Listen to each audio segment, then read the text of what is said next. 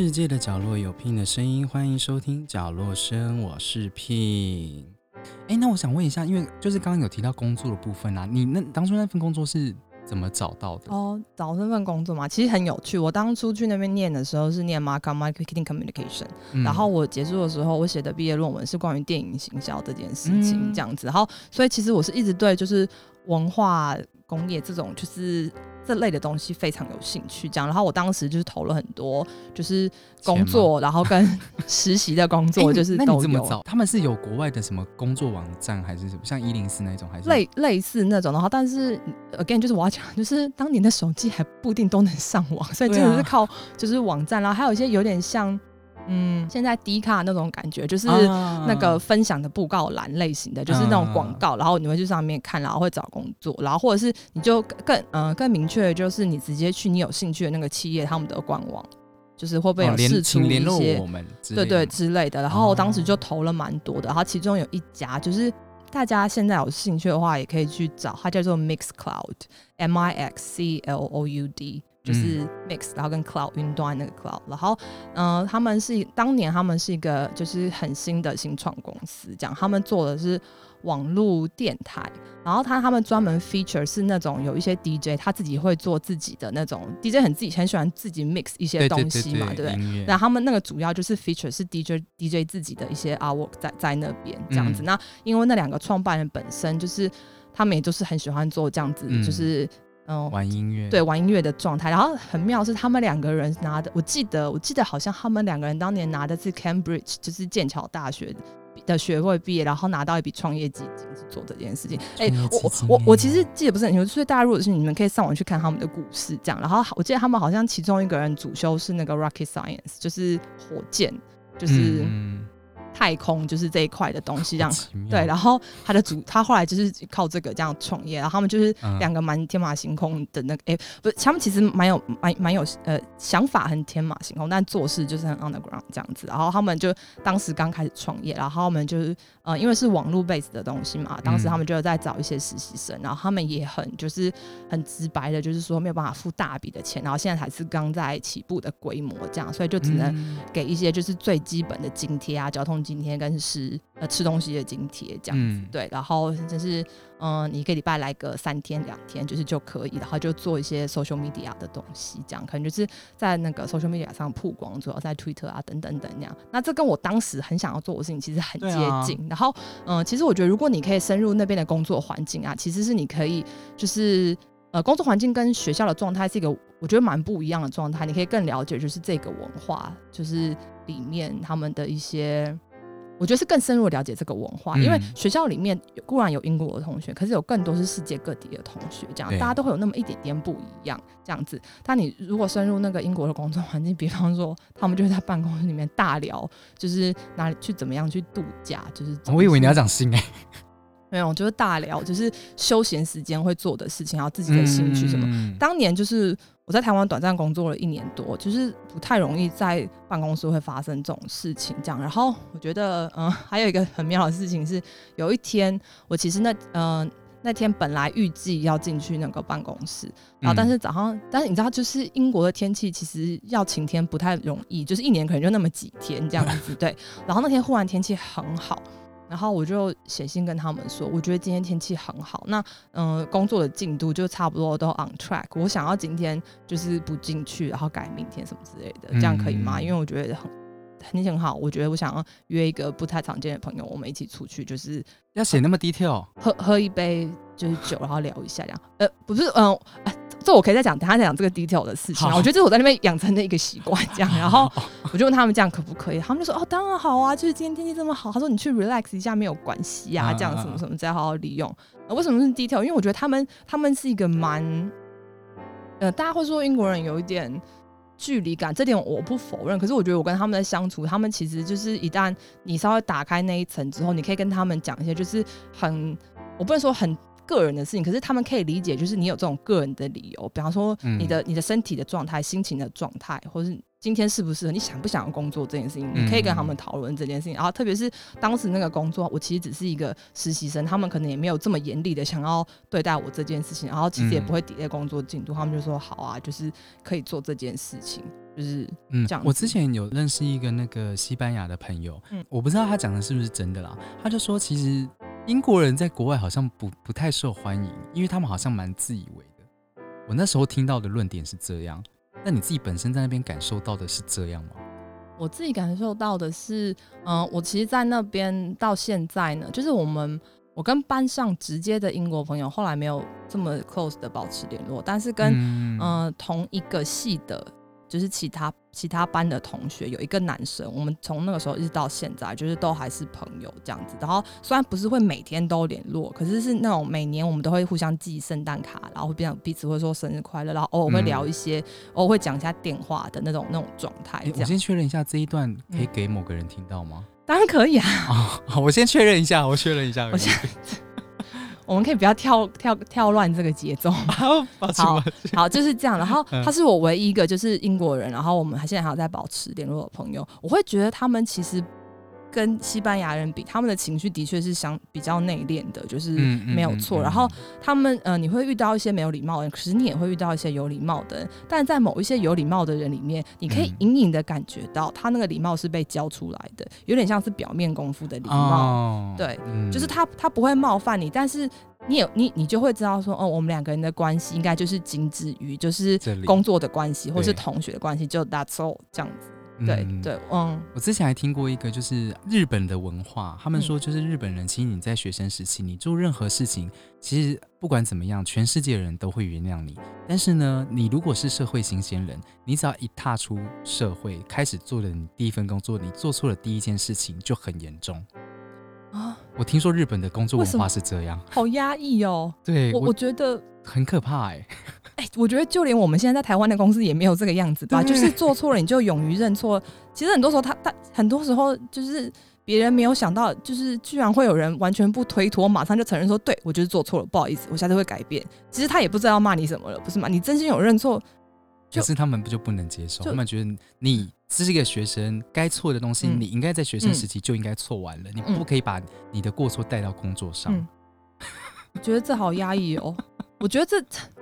这样这这可以算就是文化差异吗？因为我觉得我们当年就是，如果你在公就是比方说报告或者是那个 presentation 里面你没有做的很好，他们会给你就是一些 feedback，可是不嗯代表你不好，他只是告诉你说。这件事情你要怎么做？我在那边学到了一个观念，就是其实可能在台湾有教，但是我没有认真的去想，或者是他在台湾并没有这么大量的被琢磨。就是有一个叫做就是批判性思考嗯 （critical thinking） 这样子，就是你如果给别人一些建议，然后你只是跟他说嗯你这超烂烂透了，这样你这不是建议，你只是在毁损他，就是他没有办法从这个建议里面获得任何成长或者有用有用的资讯，这样子。那可是蛮台湾也蛮多人会这样讲话。对，可是如果你可以跟他说，我觉得这份报告上面就是他可能，比方说结论，然后跟前言，然后还有研究方法，他的比例掌握的不对。嗯，我不是人身攻击你，我是对于这个东西，就是我提出我的一些想法，然后我我等下，我刚刚没有觉得你在人身攻击啊。没有，哎、可是我必须要讲，就是很多人会觉得你批评我的作品就是批评我，你你懂这个概念？因为就就连我现在都还会，就是有时候我会揪一下，就是啊，我交出去的东西没有被老板马上认同，是不是就是嗯很烂？就是他会觉得我很烂，就是我做出这种烂东西，就是他觉得我的东西烂，是不是就等于我烂？就是我还是不小心，就是会有这样子的想法，这样子，对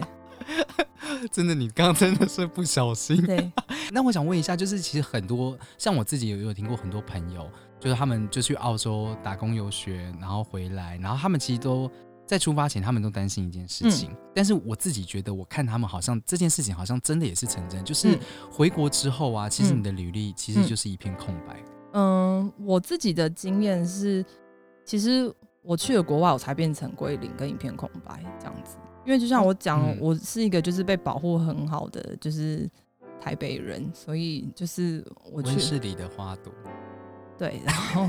所以就是当我想要去找工作的时候，其实我没有太多学校以外的经验，就是可以跟他们分享，或是说的，或或是一些成绩可以拿得出来这样子。然后嗯当初去打工度假的时候，除非我要找的就是是办公室的工作，可是我当初就是嗯想要离开那个环境，所以我找的是一些比较服务业的工作。我我这辈子没有打过工，所以我其实我没有任何嗯服务业的经验，就是就是可以分享。唯一的就是我当年，我这边可以讲这种个人咨询嘛？看你自己。哦，就是我的人生的第一份工作是在成品医院馆这样子，然后那是。嗯，那就是我第我人生第一份工作，然后他就有做到销售跟顾客服务这样，我只能有这个这个经验跟他们讲。嗯然后我在办公室做那三年，就是什么网站更新啊，然后办什么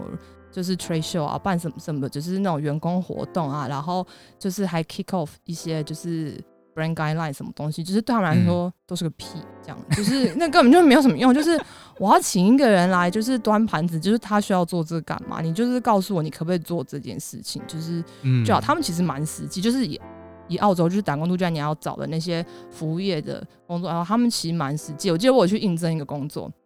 那其实是我。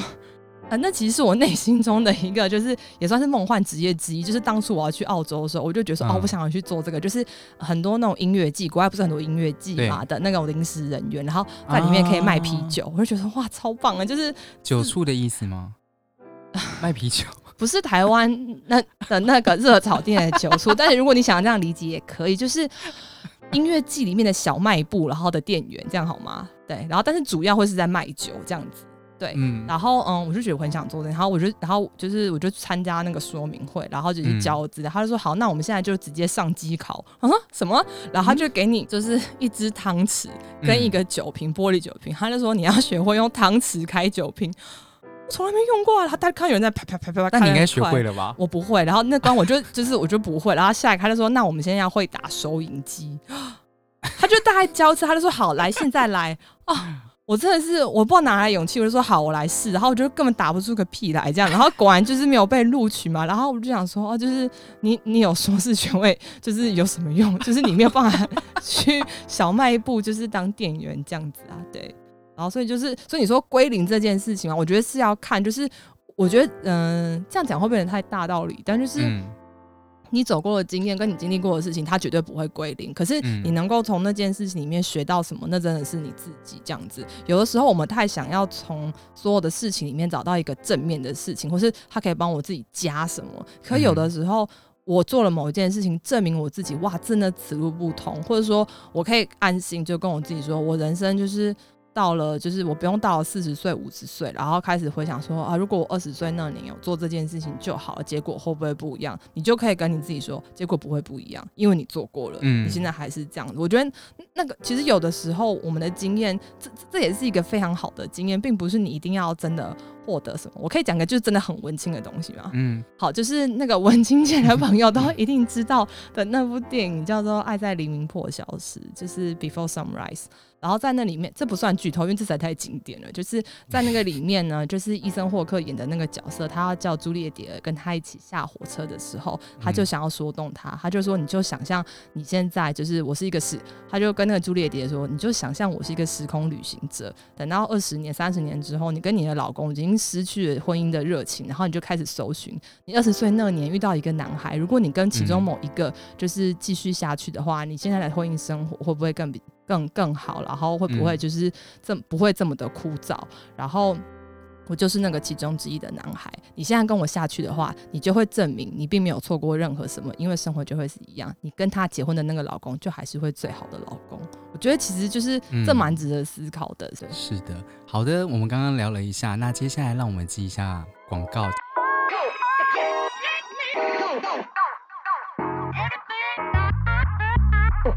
嗨，我是 Ken，我是一位刚踏入 YouTube 平台的生活型创作者。我的频道名称叫做 K 一万种乐活方式，主要是希望我们的内容可以让你们感到放松，并能用更多不同的方式来让自己快乐生活。频道主要是走生活、旅游、开箱、露营以及与好友玩乐的一些小游戏等等相关内容。也欢迎大家上 YouTube 搜寻 K 一万种乐活方式。喜欢我们，请不要吝啬按下你的订阅。觉得影片内容不错的话，也希望大家按下喜欢，以及分享给你身边的人。最重要的是，能在影片下方留言，与我们一起讨论与分享。每一则留言都对我们无比的重要哟。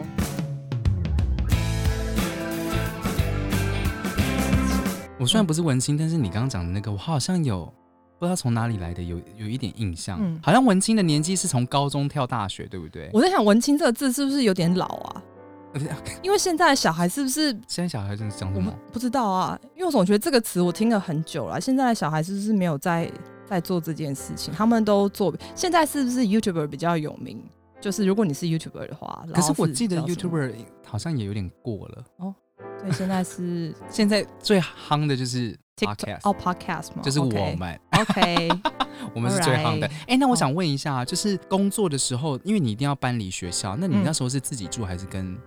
哦、o k 嗯，我的实习工作的确就是是在伦敦，然后并不是就是，所以我就要找新的地方嘛。嗯然后那个时候我不是说过我们班上有唯一一个台湾的同学嘛，然后他他蛮顺利，他在伦敦已经找到一个工作，他就说他要搬去伦敦，然后我就说哦，那我们就一起找房子吧，就是你有确定他想要跟你一起吗有？OK，嗯哼，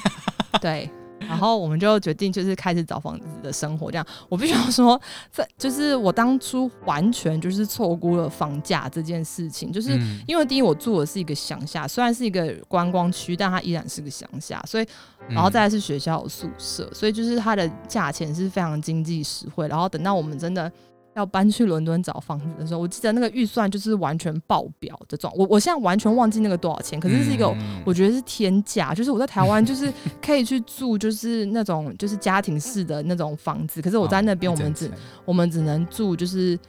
那种夹不能讲夹层，但就是你就想说这这个套房吗？日租那种很嗯小间的、比较小间，就是一个卫浴，然后两间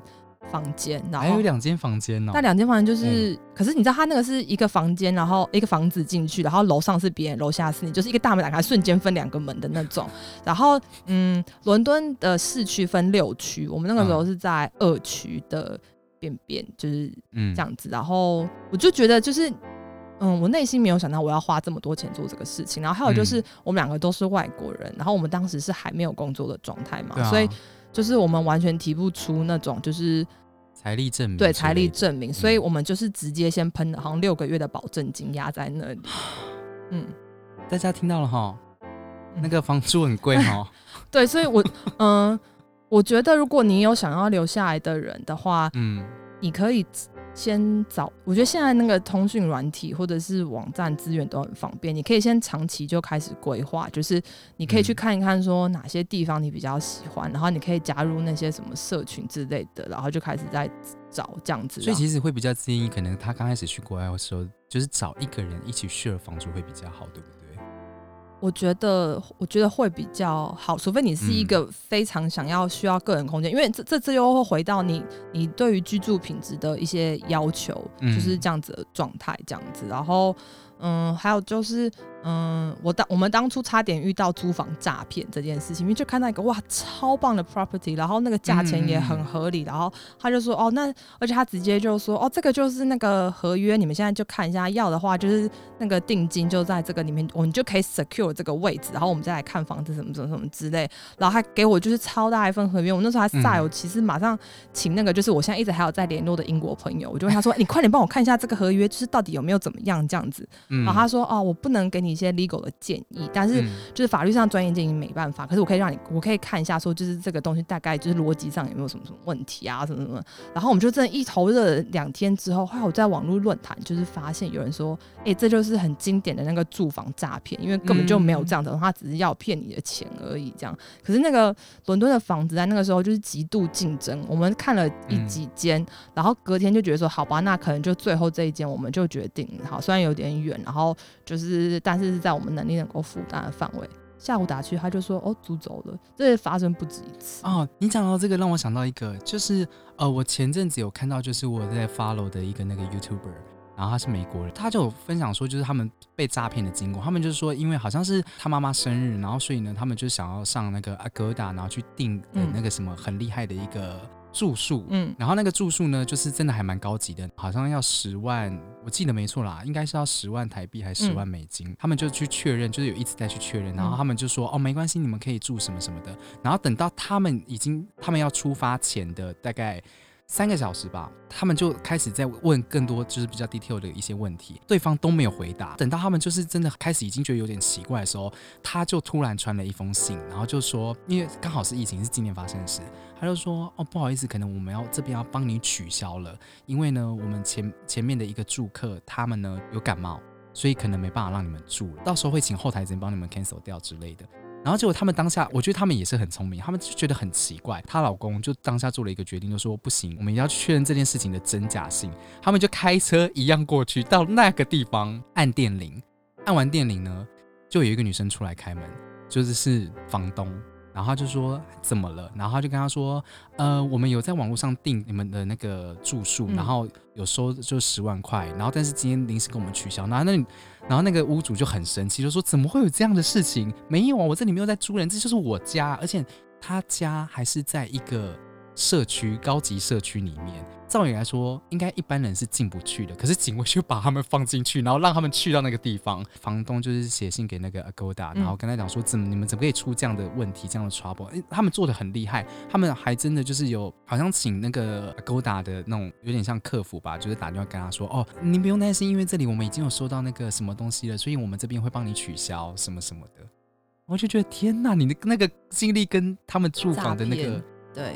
讲到诈骗呢，我真的是要讲说，就是像国外扒手也有很多啊，就是像这类型的东西，我们可以怎么样自保、保护自己一点？你有什么建议吗？好，就是在那个开始之前呢，我一定要做一件，他可能会就是大家可能要把你的耳朵稍微远离一下那个，因为他可能会有点吵，就是我要先。你要生气了是不是？是不是？就是呢，我在这么多旅行，然后跟就是住国外的经验呢，我遇只我目前只遇过一次这个问题。好，我希望就是这就是，意思我觉得是大家错误，就是不要再发生。外外国人就是他们有发，他们讲了一些就是觉得可能会触眉头的事情，就会先敲。他们会就是敲木头，他们叫 knock the woods，就是有点像我们做摔碎碗或者说碎碎平安，就是类似这种事情，就是希望不要真的有这个坏运这样。因为我刚刚就是这么讲嘛，我当然是不希望遇到更多嘛。对对对，然后嗯，所以你说扒手的事情，我遇到那是什么一次呢？我但我必须要说，就是他真的很高干这样子，嗯。那个城市叫做巴塞隆纳，它在西班牙，这样里很多。对，然后哦，那可是伊粉发生这件事情，它还是我最喜欢的城市之一。这样子，嗯，对，然后那问题是什么呢？就是因为我在去之前我已经知道，就是扒手很多这件事情，然后好像两三个人一组嘛，对不对？然后对，然后当我嗯哦我呃我可以推荐推荐大家一个，就是如果你的语言能力，你对于就是口说呃就刚才说 conversation 就是绘画的那个状态，你觉得已经是 OK 的话，我很推荐大家去旅行的时候到当地，你们可以参加当地的那种旅行团，或是有一些 guided tour 或是 work working tour，他们可能通常会是当他们通常会是当地的一些人他们自己组织的这样，然后他可以给你。一些比较当地人的，就算是导览、城市导览，他会给你一些比较特别的一些嗯内容。我觉得我很喜欢去参加这种东西，这样。然后当时我们就是去参加 walking tour 的时候，连导游就是带领我们的人都说：“哎，你们要小心哦，就是背这个包包啊，什么什么之类。”这样，你真的看到当地人，他们真的就是没在拿什么包包，或者是就真的抱很紧。我就看过两个阿姨，嗯，大概就是四五。对不起，我这样可能是会两个阿姨这样，我就攻击很多这个年龄层，好，就两个阿姨，就是你知道外国人晒比较多太阳，就是他们可能大概五十岁上下吧，但是就阿姨这样，五十岁不是阿姨吗？好吧，好，就是然后就是要惹怒你啊。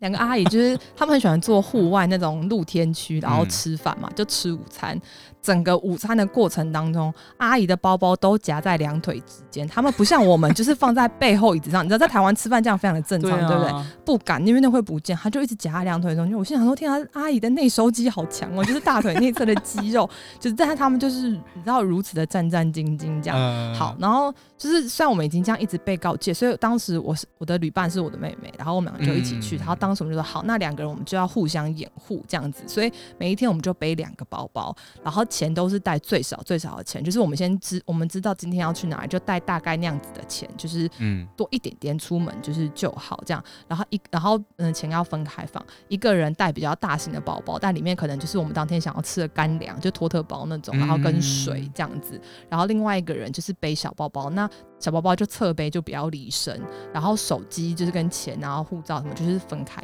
放这样子。然后但是尽量就是把包包都背在有就是彼此的那一侧。这样子的状态，对，就是如果我妹妹走在我左边，我包包就会往左边背，这样好。嗯，然后嗯，我们在那个巴塞隆纳好像待了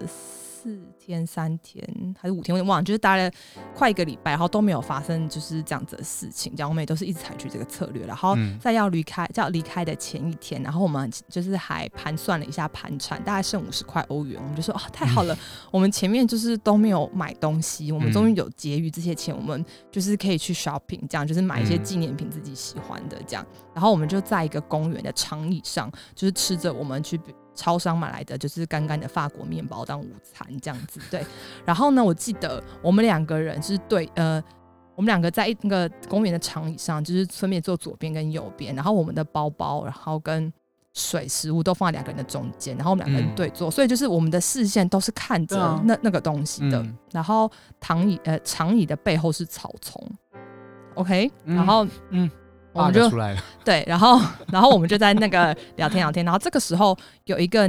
年轻的小哥，maybe 二十多岁，然后嗯。嗯、白人，然后接近我们，他先用法文跟我讲话，我在想他可能是要问路之类的意思，然后我就用英文回他，就是说就是我不懂了，他要再用西班牙文讲一下，然后我就说嗯我还是不懂，对不起，这样。他说哦 OK 好没关系，然后他就离开了。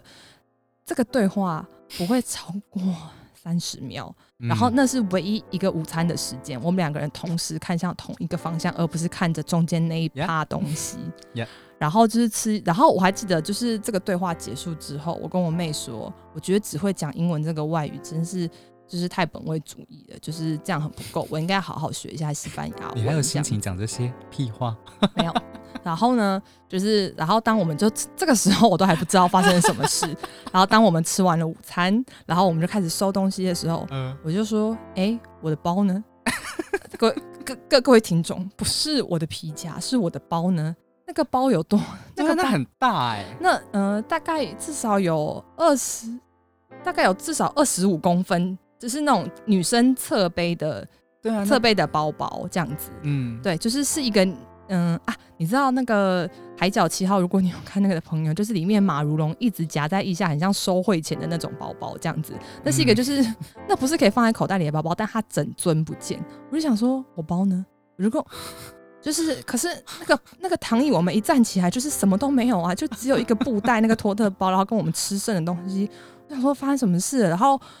我妹真的异常的冷静，这样子，然后她就说，她应该有有心理建设先做她，就说：“我觉得我们被爬了这样子。”然后嗯他说：“嗯，没有关系。”哎，嗯，她哎有没有说没有关系我不知道，但她就 她真的异常的冷静。然后那一瞬间，就是他变成了就是姐姐这样。她说：“通常就是偷东西的人呢，他们会想要快速销赃，就是不能让那个东西那么明显。那个包包是一个白色底，然后有台湾那种你知道菜市场会有那种尼龙线的包包。”就是绿色啊、红色那种条纹，菜包吗？对对哦它它是白色底，然后有那个网状上面，所以它其实是一个有一点彩度的东西，这样子、对。嗯然后我妹就说，他们一定会想要快点销赃，就是把那个东西丢掉，就是因为会太明显，只拿里面值钱的东西。这样，她说一定在附近，我们找一下。结果果然，我们就在那个公园躺椅的同一条路的转弯处的树树丛里，我们发现了我的包包，它真的在那里。然后我去打开它，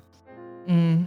这是有拿跟没拿一样吗？嗯，那个是那个那是二零零二零零八年，二零零八年吧，对。十二年前，好，就是当时 台湾的外交状态就是不像现在就是能见度这么高这样子。嗯，然后我的包包里面当时放了我的手机，它不见了，是 Nokia 的六系列的，好像按键手机，嗯还颇新。然后嗯，还放了一个太阳眼镜，就是是在。呃，大那个英国去英国的朋友可能会知道，在 TK Maxx 买，它就是一个有一点点名牌的 outlet，讲东西会便宜，但是不是到超级名牌这样。然后我忘了那个眼镜多少钱，但是还不错的牌子，Escoda 好像吗？还是什么之类，还是 Escada，我有点忘记了。嗯但是我拿了一个很便宜的塑胶盒装它，嗯、小偷把眼镜偷走，塑胶盒留下给我，然后哎，他很懂，他识货，然后我的皮夹当然不见了，然后里面还有两个就是旅馆房间的钥匙，这样子，他偷走了一个，然后留下一个，就是钥匙卡这样子，他偷走留下一个。那个最可怜的部分来了，两本完整中华民国台湾的护照在那个里面动都没有人动。那可能是那个包里面最值钱的东西，但是他没有偷走。哎呀，对，这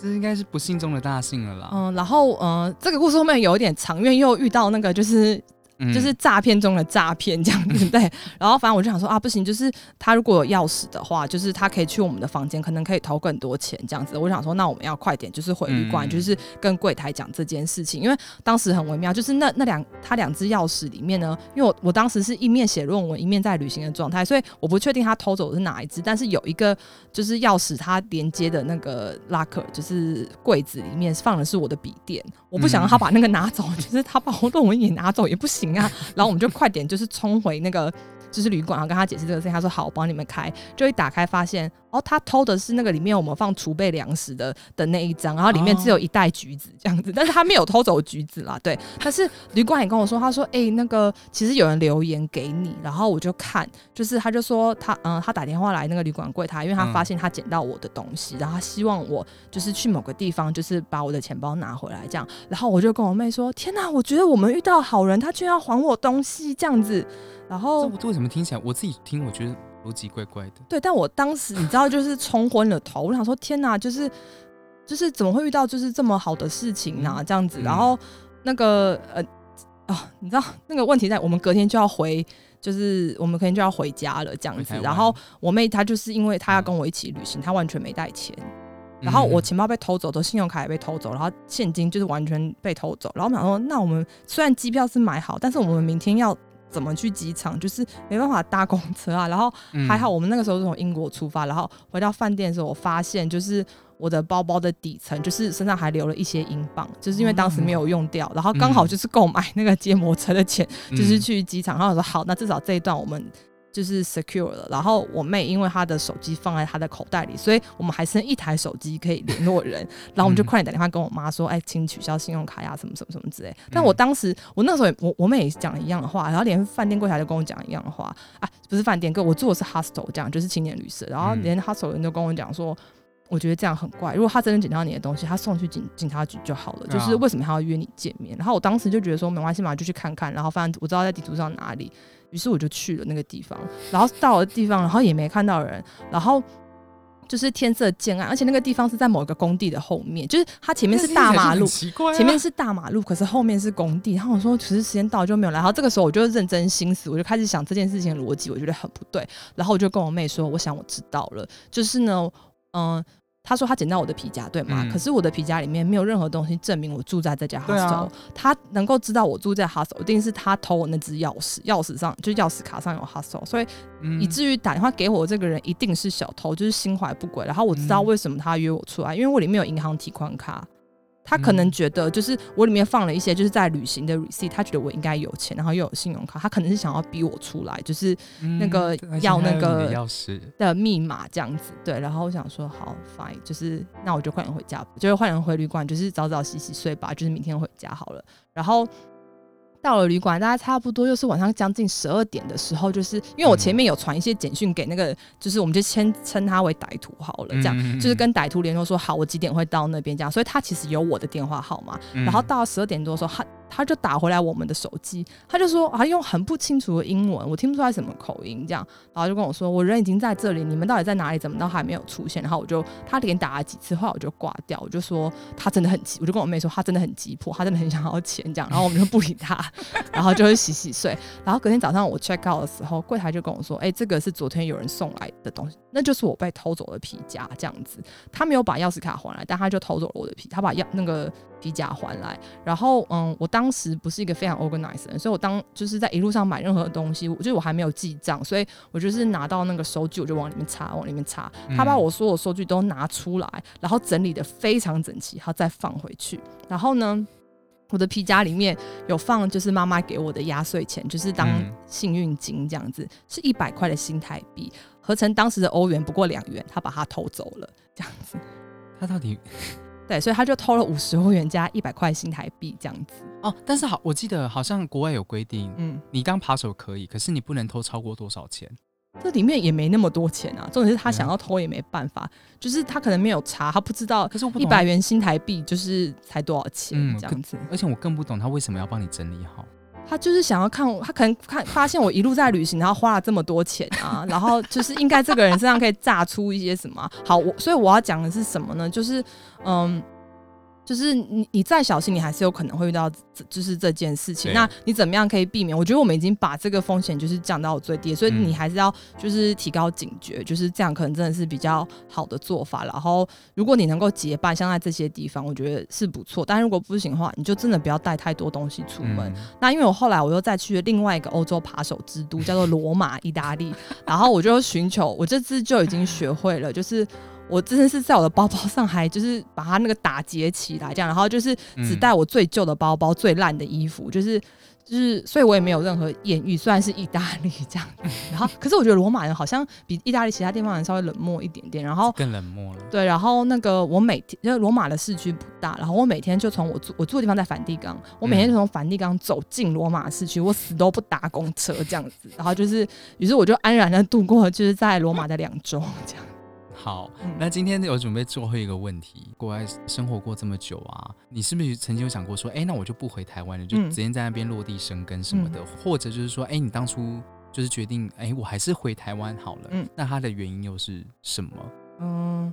其实我从蛮小的时候我就幻想我会出国念书这样子，然后我也就一直帮我爸嗯妈灌输这个概念这样，然后我爸妈其实也不排斥就是这个想法这样。嗯可是等到我真的出国念书的时候，我反而其实当时只觉得我就是要出国念书，所以我念完书就要回来。我甚至连当初想要找实习的那个就是想法都没有，我就觉得说哦，反正念书结束就回来。这是我的那个当时班上的同学就跟我说，他说你都已经人来这里了，就是你也是，他说你有急着回去找工作这一。一年嗯两年嘛，他说反正你就记嘛，就在你的签证到期之前，如果你有一个 offer，你就留下来试看看啊。他说嗯，如果你就是反正就是累积经验嘛，然后之后你就在你想回家再回家就好了。那如果你喜欢的话，你就再用这个经验累积，就是这里的，嗯、再用这个经验，然后累积在这里找工作，就是留下来啊，就是不要就是这么容易，就是他对他来说，他觉得这是一个还不错的机会，就是你可以思考一下这样子。所以我当初其实是没有想到要留下来，然后